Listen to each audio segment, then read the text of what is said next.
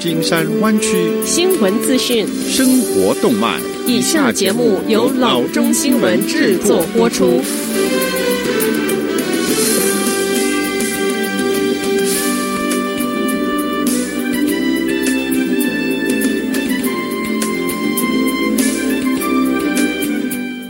各位听众，大家好，欢迎来到老中广播电台的节目，我是君君。我们首先来关注今天的旧金山湾区地方消息。FDA 再次证实，新冠病毒不大可能通过食品或食品包装来传播。在疫情最初的几周和几个月中，人们对病毒传播的担忧以及病毒在人与人之间传播的方式十分的担忧。人们普遍担心 COVID-19 可能在食品包装上存活，这对食品杂货购物产生明显的影响，也对食品配送服务产生影响。许多人在逛完超市之后，将带回家的食品用消毒湿巾擦拭，以防病毒的存在。不过，根据 U.S. Food and Drug Administration 以及 Department of Agriculture 和 U.S. Center for Disease Control and Prevention。事实并非如此。在本周一份声明中，他们坚称没有可信的证据能够表明食品或食品包装与 COVID-19 病毒传播有关，或者是可能是病毒传播的来源。FDA 说，这个判断是基于全世界一亿多例 COVID-19 的病例，没有任何流行病学证明病毒是通过食品或者是食品包装来传播的。通过国家。国际食品监测也没有任何迹象表明食物和食物包装是一个病毒的媒介。人们对新冠病毒表面存在的恐惧之所以如此普遍，部分原因是这种疾病与其他更经常通过受感染物品传播的疾病相似。需要特别注意的是，COVID-19 是一种在人与人之间传播的呼吸道疾病。FDA 说，它不同于饮食性的肠胃道病毒。该机构补充说，现实的情况是，手指接触表面或者是食品之时，合理捕捉到的 COVID-19 病毒粒子数量非常少。同时，通过口腔吸入感染，你也得需要有大量的病毒粒子。当然，在疫情期间，卫生标准仍然是至关重要。戴口罩、勤洗手、保持社交距离仍不可少。不过，如果你在每个披萨饼盒和沙拉袋进屋之前都用消毒湿巾一丝不苟地擦拭干净，你也许可以不用再这么做。下则消息。在一名 Sunnyvale 警探挖掘出犯罪现场遗留的旧指纹证据之后，一起四十一年的冷案的凶杀嫌疑人被抓获。自二零一八年以来，探员 Matt Hutchinson 一直在调查一九七九年 Keith Judd 在他的酒吧 Lakewood Lounge 内遇害的案子。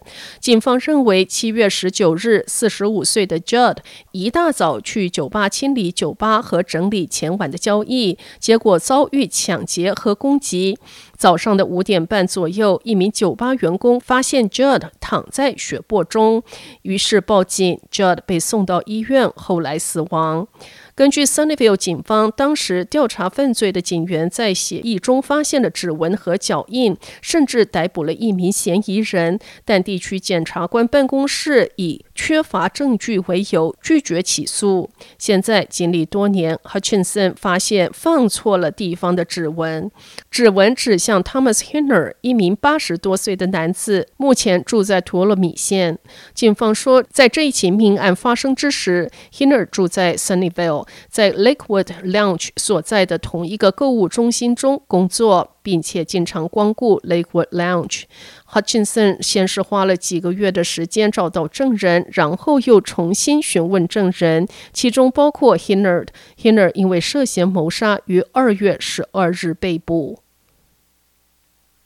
下则消息，州长 Gavin Newsom 上周五宣布，加州将拨出接收的首轮疫苗剂量的百分之十，专门用于教师、教育工作者和儿童保育工作者接种。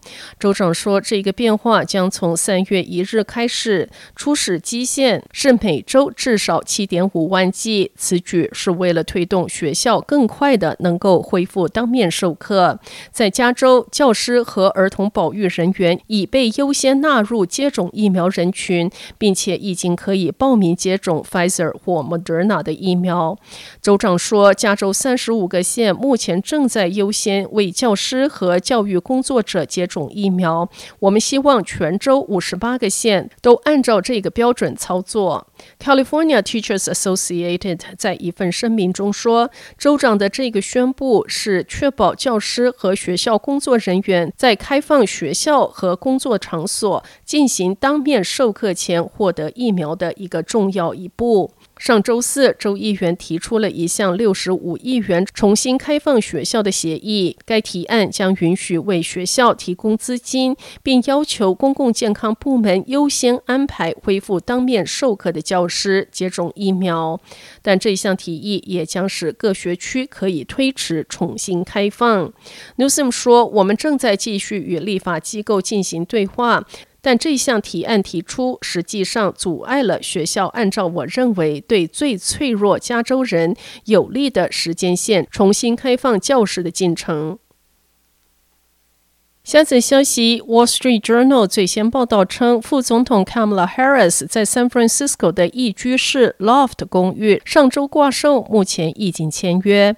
这一套松马房产标价七十九点九万元，空间一千零六十九平方英尺，分为两层，在一个精品建筑的顶层。